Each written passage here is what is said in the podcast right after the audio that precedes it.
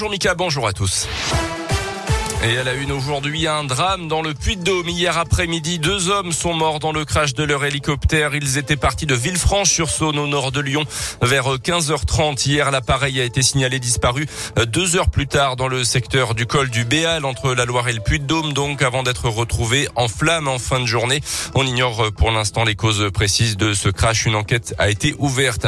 Un jeune homme interpellé hier matin après des coups de feu tirés à Olna dimanche. C'est une riveraine témoin des faits qui a prévenu la police police.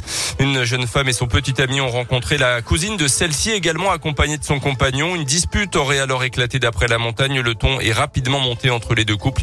Le compagnon de la seconde aurait alors tiré trois coups de fusil de chasse sans que personne ne soit touché.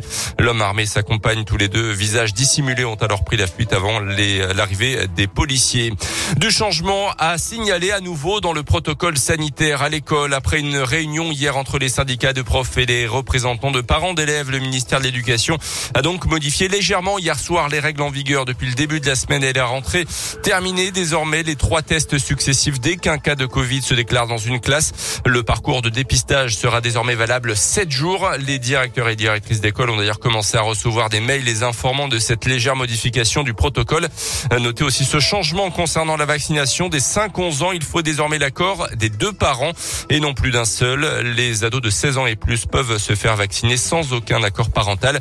Selon le ministère, plus de 47 000 enfants et 5 000 personnels de l'éducation ont été testés positifs. Le casse-tête également à l'université. À Clermont, certains cours dans les filières très chargées ont lieu en visio comme depuis le mois de septembre, mais les partiels sont bien prévus en présentiel sur les différents sites et ça pose problème à de nombreux étudiants. Mathias Bernard est le président de l'université Clermont-Auvergne. La principale préoccupation aujourd'hui, elle est sur les examens. On voit bien 10-15% d'étudiants absents euh, en plus par rapport à d'habitude. Nous maintenons les, examens tels qu'ils étaient initialement prévus, hein, mais mais pour les étudiants testés positifs hein, ou qui sont pas contact, nous allons organiser des épreuves de substitution au mois de février, justement pour euh, les étudiants qui auraient été empêchés. On a 250 formations, vous multipliez par 10 euh, ou 15 examens par formation. Voilà, donc c'est quand même en termes de logistique pas si évident, mais voilà, c'est ce à quoi on s'attelle pour bien sûr garantir euh, l'équité et faire en sorte que les étudiants malades ne viennent pas par peur de voilà d'être pénalisés par la suite.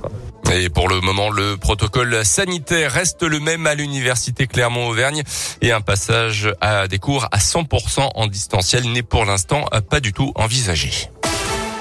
On termine avec euh, les sports et c'est officiel. Désormais, Gabriela Papadakis et Guillaume Cizeron ne participeront pas aux championnats d'Europe de patinage artistique qui auront lieu en Estonie. Des championnats d'Europe de patinage qui débutent à la fin de la semaine. Le duo clermontois a décidé de renoncer en raison de la crise sanitaire en vue notamment des Jeux olympiques d'hiver prévus maintenant dans moins d'un mois à Pékin.